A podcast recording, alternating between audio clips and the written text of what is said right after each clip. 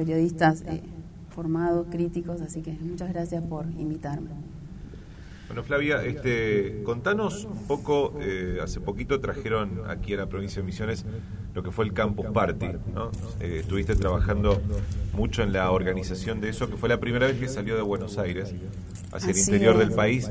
Y, por suerte fue con éxito. Justo el, el primer día llovió bastante, pero a pesar de eso mucha gente, y especialmente gente del interior de la provincia. Totalmente. Hubo más, el contador dejó de utilizarse el sábado a las 11 de la mañana y había 3.800, 3.900, 3.857 más o menos ahí la cifra, así que calculamos que hubo más de 4.000 personas al finalizar la jornada. La verdad que fue un éxito, eh, no solo lo dijimos nosotros, sino la organización también no fue fácil convencer al principio esto de salir ¿no? de las grandes ciudades. Campus Party ya tiene un recorrido y una historia de más de 20 años y pensar que solamente Brasil se animó alguna que otra vez después de no sé cuántos años, 10 años creo que hacen, repiten el Campus Party. Y bueno, Argentina lo hizo dos veces, una en Ciudad y este año se hizo en Tecnópolis y fuimos invitados por la provincia de Buenos Aires y bueno, fuimos con los chicos de la escuela, pudimos llevar algunos becados. Y la verdad que fue una experiencia maravillosa y obviamente que yo decía, ¿dónde están los organizadores que tenemos que hablar? Esto tiene que hacerse en misiones.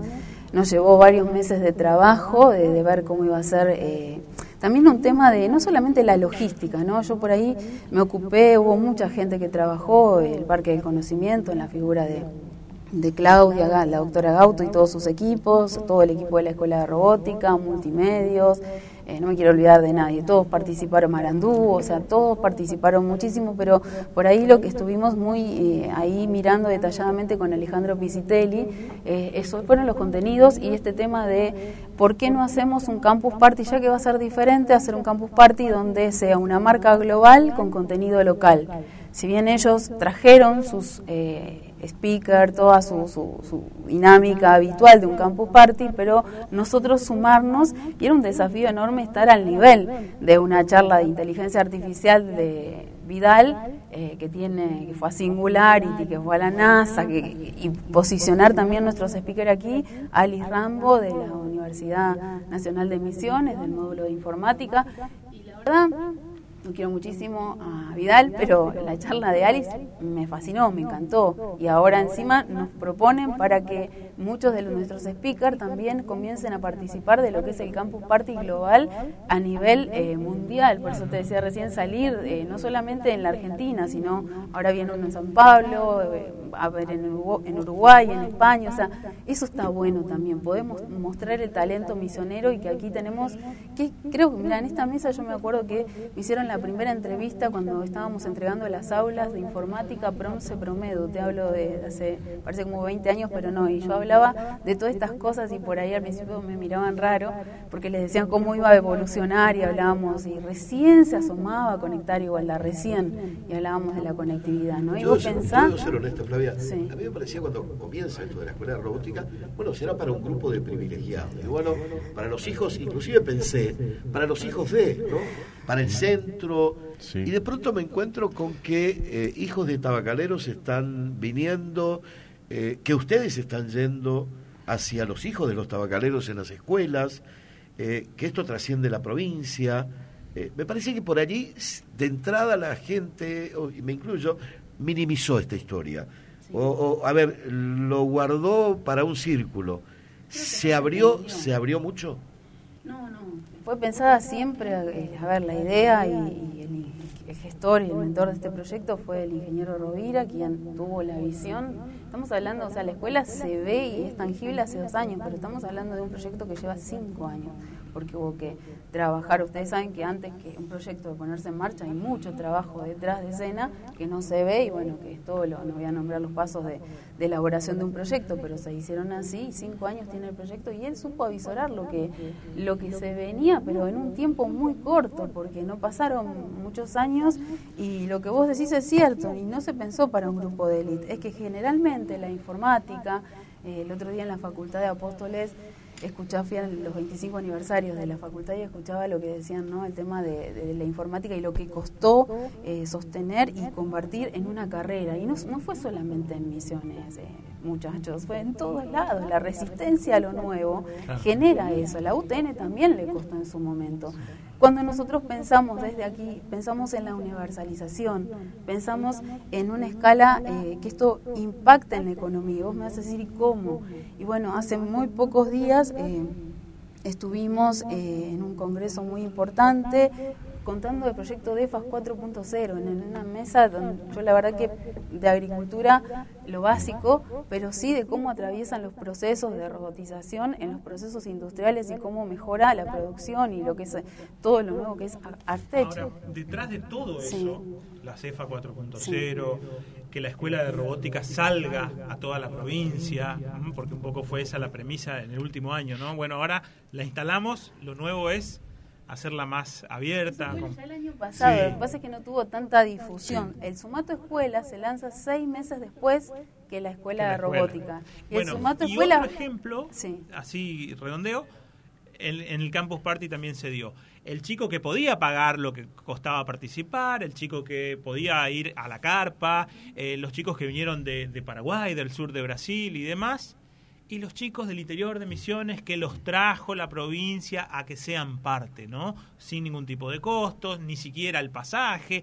Eh, a ver, todo se hizo, y un poco eh, adhiriendo a lo que planteaba Jorge, todo se hizo desde un campus party, la escuela de robótica o incluso hoy el llevar conectividad a las escuelas rurales que enseñan más bien las cuestiones de la vida rural, conectividad para, para, para que todo esto sea una realidad, ¿no? Para que deje de estar separado el mundo del que puede del mundo ese que permite accesibilidad. Respecto de la educación disruptiva, eh, esto de romper los moldes, la hegemonía, ¿cuánto hay de lo inherente a la tecnología propiamente dicho, que es la herramienta para poder crear, y la concepción de la educación que queremos? Pueden ir, o sea, puede, puede que el chico no tenga acceso a la tecnología directamente por el lugar donde está o porque no accedió, pero ya desde la concepción educativa puede empezar a incorporarlo? Eh, ¿Van de la mano? ¿Son cosas distintas? Dialogan, dialogan. El sistema educativo es un sistema eh, muy rígido, es un sistema eh, al cual ah, no es nuevo, que hace muchísimos años que se está intentando modificar, cambiar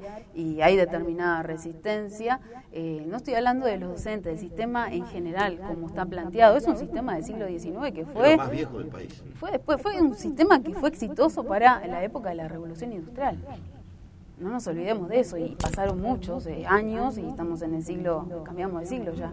Entonces es como que va a costar muchísimo, pero este modelo disruptivo donde vos pensás que la escuela no está dentro del sistema, la escuela está por fuera, es no formal, pero a la vez dialoga y está dentro y es está, yo diría que está en esa transición que todo paradigma necesita para que no sea tan abrupto el cambio. Entonces está dialogando. Dialogando me refiero a cuando invita a las escuelas o cuando se produce la atracción de abajo hacia arriba, porque el sumato escuela fue pensado así, que el chico que está en la escuela de robótica diga, sí, pero ¿por qué en mi escuela no pasa esto? Y los mismos niños invitaron a sus docentes, ¿por qué nos podemos ir a visitar?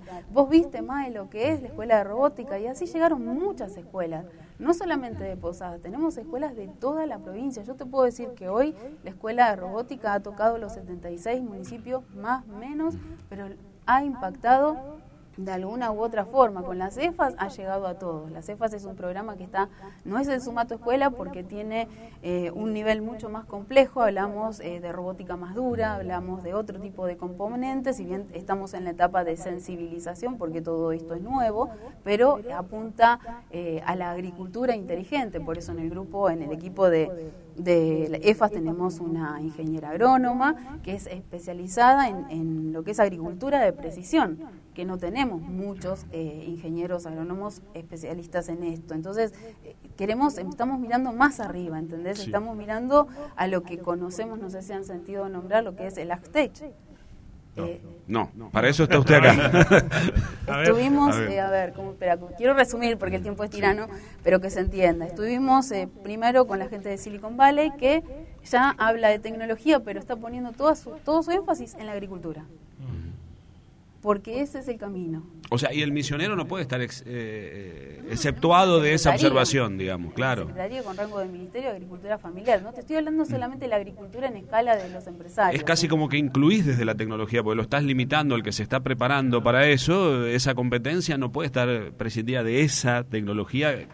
El que el otro ya está pensando, ya está el otro, digo, el otro alumno con esa con ese escenario de educación te está ganando de mano si no lo no lo igualas. Un ejemplo claro hoy es el desarrollo de tecnología, por ejemplo, para el tabaco, ¿sí? Una cosechadora de tabaco, ¿sí?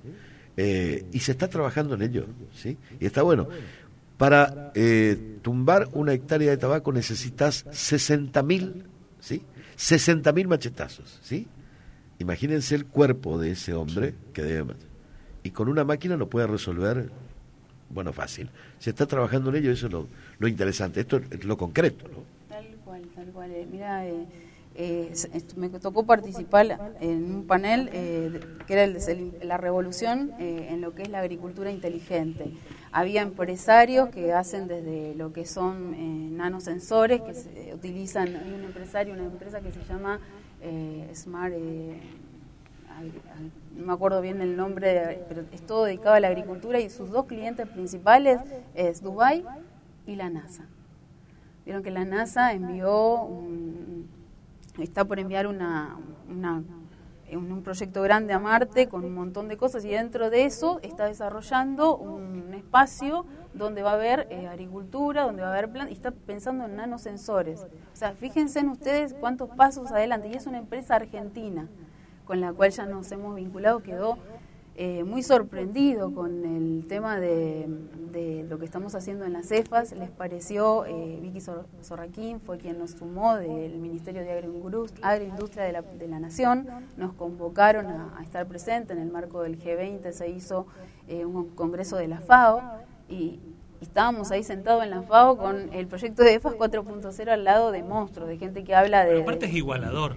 a mí me gusta caer en, esa, en ese concepto, digo caer, meterme en esa idea porque es igualador. Si hoy eh, la soja ¿sí? se está este, trabajando con maquinaria remota que, va sin un operador, ¿eh? porque eh, hay eh, sistemas, se controla por drones, en fin, todo lo que se está haciendo hoy en, el cultivo que probablemente sea el que más dinero da en, en la tierra hoy, la soja, ¿por qué no el tabacalero con una chacra de poquitas hectáreas tenga por lo menos derecho a acceder a ese tipo de tecnología que le facilita el, eh, mejorar el rendimiento, le facilita su vida, le da calidad de vida, y tranquilidad sobre lo que está produciendo. tabacalero, sino las pequeñas huertas, los pequeños emprendimientos, que de eso sabemos que eh, se conforman las cefas y, la familia de los chicos que van a las cefas. Y piensen ustedes, yo no sé si esta su papá, si esa generación lo va a lograr, pero que esa generación va a aprender de sus hijos y que sus hijos se van, tiene un fin social, que era lo que yo expliqué en el Congreso de la FAO, esto más allá de la agricultura, esto más allá de, la, de lo que es el ACTECH, o eh, todo el mundo está descubriendo la pólvora, y esto también se hizo en los 90-80 con lo que era la eh, informatización de los procesos industriales eh, que tienen que ver con el agro. O sea, no es, cambió de nombre y cambió mm. de tecnología. Sí, de medio. Exactamente. ¿Cómo están tomando los docentes? Espera que termino ahí. estos chicos van a tener que estudiar para quedarse sin chakras. Y es lo que le decía el otro día a un periodista en el campo. Vos pensás que antes los chicos se van a estudiar afuera y vuelven a Misiones. ¿Y qué tal si tienen que estudiar para quedarse en Misiones porque Misiones se convierte en una provincia que genera conocimiento, talentos y vende servicios? Ojalá. ¿Por qué no? Eh, te decía, cuando arrancó el Conectar Igualdad, me acuerdo, vos trabajaste también un montón en eso, eh, ¿había alguna especie de docentes que no quería, digamos, Resistencia. resistencia, exacto. Que no quería, que decía no estamos capacitados, este, falta mucho, no hay conectividad. Bueno, realmente no había conectividad en, muchas instituciones educativas, pero ya pasó mucho tiempo. ¿Cuándo arrancó el Conectar Igualdad? ¿Fue en el 2000? 2010. 2010. 2010 real, sí. 2009 se empezó a escribir, a transitar y las mesas de, constitución del mismo, 2008, 2009. ¿Y ahora cómo, cómo lo toman? Eh, conectar igualdad no está más. No, ya sé, pero ¿cómo toman el ingreso de la tecnología a las aulas? La tecnología en las aulas, eh, los docentes eh, son abiertos, hay muchos docentes que se forman, pero yo creo que esto daría para un gran debate. Volvemos a lo mismo. Eh, estamos hablando de la, una formación docente muy débil, muy débil. Si queremos una verdadera revolución educativa, alguien se tiene que comprar la pelea de la formación docente. Digo la pelea en el buen sentido. No sé si es lo mejor lo que ha hecho la ciudad de Buenos Aires de no sentarse y dialogar con todos pero hoy la formación docente, no podemos seguir formando docentes para una escuela que es diferente, porque cuando el docente sale de esa formación, se encuentra con un aula, se encuentra con robótica, se encuentra con un montón de realidades para la cual no fue formado. Y te hablo como experiencia propia porque cuando yo salí lo hice porque soy inquieta, porque eh, me acuerdo que mi primera práctica la quería dar en el laboratorio de informática, y estoy hablando del año 96. Y me dijo mi docente de práctica, no, bueno, dala y después me la das con la tiza, el pizarrón y el franelógrafo. Entonces decís, ¿qué? Si ahí abajo hay 36 chicos que están usando el programa de Logo Writer con una tortuga y están pensando de otra manera. Entonces, el tema de la formación docente no es de ahora. ¿Quiénes forman a nuestros docentes? Queremos docentes que verdaderamente puedan mejorar la calidad educativa. Más que quiénes, ¿para qué los formamos? Tal cual, tal cual. O sea, por ahí le pongo mucho énfasis. A ver, no, yo no comparto por ahí la forma en la que se procedió en la ciudad, pero creo que el debate hay que darlo, hay que dialogar y no nos podemos cerrar en una burbuja y decir no, todo tiene que seguir igual, porque si no, estamos hablando de que queremos. Con la empresa que vos te sentás hoy a hablar, te dicen, ustedes tienen el 40% de la, de la población joven. Te, estoy hablando de empresas como mm. Globan, para que ustedes dimensionen. Entonces no nos podemos quedar en ese debate chiquitito pero incluso por el bien de ese docente, porque ese docente se va a encontrar que lejos del modelo del siglo XIX que seguimos aplicando todavía, mm. donde el academicismo que decía, el, que sabe es el profesor, y mi único vínculo, yo alumno, con la realidad y con el conocimiento era el profesor. Hoy es transversal. Hoy tengo en YouTube, en Google, mucho más de lo que sabe el profesor. Entonces a ese profesor hay que preparar para esa realidad no es haciendo que... pensar con el modelo del aula invertida que se está haciendo en misiones. Tiene que ver con aceptar, a ver, eh, yo tengo un hijo de 12 años y no entiendo un tema y le digo, bueno, vas a la par, pero pará, mamá, mira un video. Claro. Pero y en vez de mirar ese video que hay que ver si ese video tiene veracidad, ta, ta, ta, ¿por qué no puede mirar el video de su docente?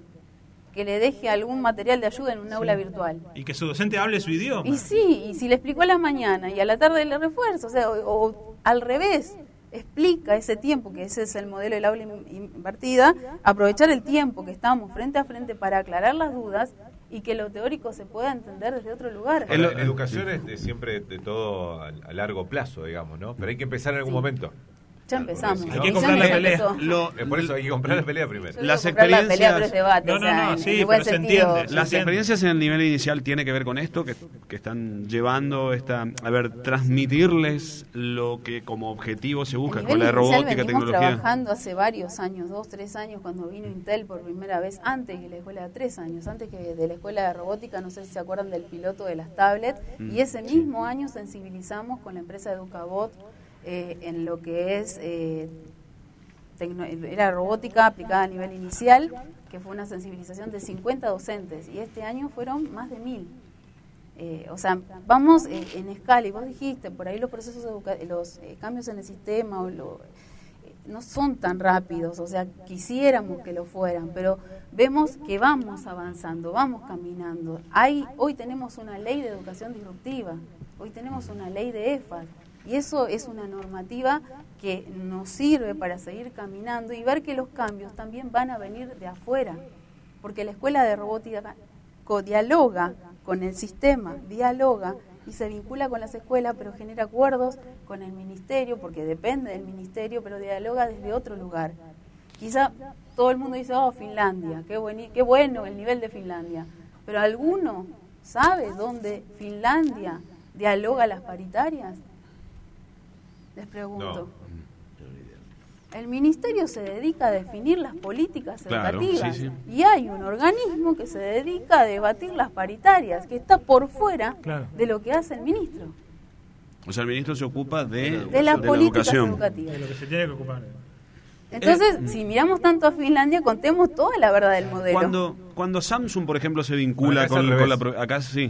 En América Latina. Sí, pero tiene que ver con, la coyuntura económica que le da precisamente eh, facultades y, potestades a partir de, Dije de, esa necesidad. por decir uno de los países que nos se pasamos mirando. todo el tiempo como el ejemplo en educación. Eh, cuando Samsung, por ejemplo, se interesa y firma convenios, la Fundación Santillana, a ver, ¿qué más allá que lógicamente a Misiones tener esos referentes como vínculo es más que significativo, pero ellos ¿por qué ven a Misiones? ¿Porque están esperando alguna repercusión? Porque, digo... Creo que ven mucha esperanza, ven eh, este tema que te digo, a ver, hoy, hoy hay una demanda, es re loco, ¿no? Porque uno escucha, no hay trabajo, no hay trabajo, y, y, la verdad que en el mundo que yo me muevo, que me toca moverme, o que elegí moverme, que es las tecnologías, Flavia, 150 chicos que programen Java, ¿dónde se consiguen? 150, eh, 100 pibes, 20 chicos, ¿dónde hay? Y no hay, y que las empresas tengan que empezar a generar sus universidades para formar la mano de obra, que es el, digamos, el empleado calificado, los programadores, para desarrollar servicios. Eh, diferente, no voy a decir marcas porque después eh, queda, pero hay muchas de muchos bancos, empresas, supermercados que están demandando servicios a empresas que venden esos servicios y que los generan y, elaboran un, un producto a la medida de lo que el cliente pide. Y son proyectos, no es que es un proyecto, son proyectos que se continúan. O sea que ahí está fallando la educación pública. Eh, eh, eh, es fuerte decirlo así, pero ¿está fallando? ¿Sabes a dónde fueron a buscar esos 150 mm. programadores de Java? A la India. Qué tristeza. Bueno, pero acá en el Polo TIC, por ejemplo, se está estamos trabajando, trabajando no, no son islas, digamos. No, no, estamos articulando. A ver, tampoco es sencillo de un día para el otro formar. Eh, hubo programas, los 111.000, que tienen sus críticas también, porque eran muy blandas. Eh, las empresas, o sea, eh, mirar el mercado no, no es malo, gente. Mirar el mercado es garantizarle trabajo a nuestros jóvenes y que tengan otras expectativas y que puedan también, eh, ¿por qué no?, quedarse en su provincia, no desarraigarse y tener que ir. Es muy feo estar en otra provincia, lo digo, me, me sucede, esto, cada vez que yo llego a Misiones como que uno no se quiere ir de acá, pero sabe que tiene que volver, que uno gestiona, que y saben qué es lo bueno, cuando yo entro en alguna reunión de los privados, de las grandes empresas, Flavia, la escuela, o sea, nos, nos ubican, se va comentando el, cambio cultural que está haciendo Misiones. No es en vano la ley que, si Dios quiere, estamos eh, trabajando para que baje al recinto cuando haya sesión, que ya tiene dos dictámenes de mayoría de las dos, las dos comisiones que pasó, eh, la Comisión de Legislación General y de Ciencia y Tecnología, para declarar a Misiones, eh, una ley que declara Misiones como una provincia con cultura maker. Y es una ley inclusiva porque está, y por ahí no es muy académica la palabra, está agitando al resto a que se sume. Pero no solamente me van a decir, sí, Córdoba, Mendoza, San Luis, bárbaro, pero no solamente un polo y un lugar. Nosotros tenemos, somos, podemos ser la provincia ejemplo, porque tenemos el 40% de nuestra población. O sea, el recurso está, potencial ya. Tal cual. Y sobre lo otro, sobre lo de identificar la demanda identificar la demanda del mercado y formar en función de eso. ¿Se puede hablar en el Congreso de eso? ¿O estamos como totalmente en otra, digamos, por la, coyuntura económica? por lo en el Congreso tenemos un trabajo, eh, y, sinceramente yo lo reconozco, eh, un equipo, el bloque misionerista es eh, sinceramente unido, un trabajo en equipo, nos acompañamos, más allá que la autoridad de un, proyecto sea de uno o de otro, vamos en bloque y nos movemos en bloque y, y uno se siente, digo, es mi primera experiencia de paso por el Congreso, y uno se siente eh, parte de un equipo.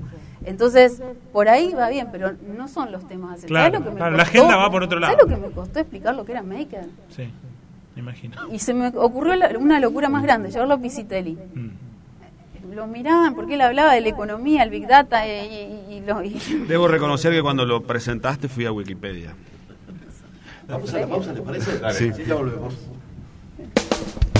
Enseguida volvemos a compartir la mesa grande por Radio Libertad, República, Antena Misiones y Canal 12. Transmite LRH 407. Radio Libertad 93.7. Posadas, Misiones, Argentina. Radio Libertad 93.7.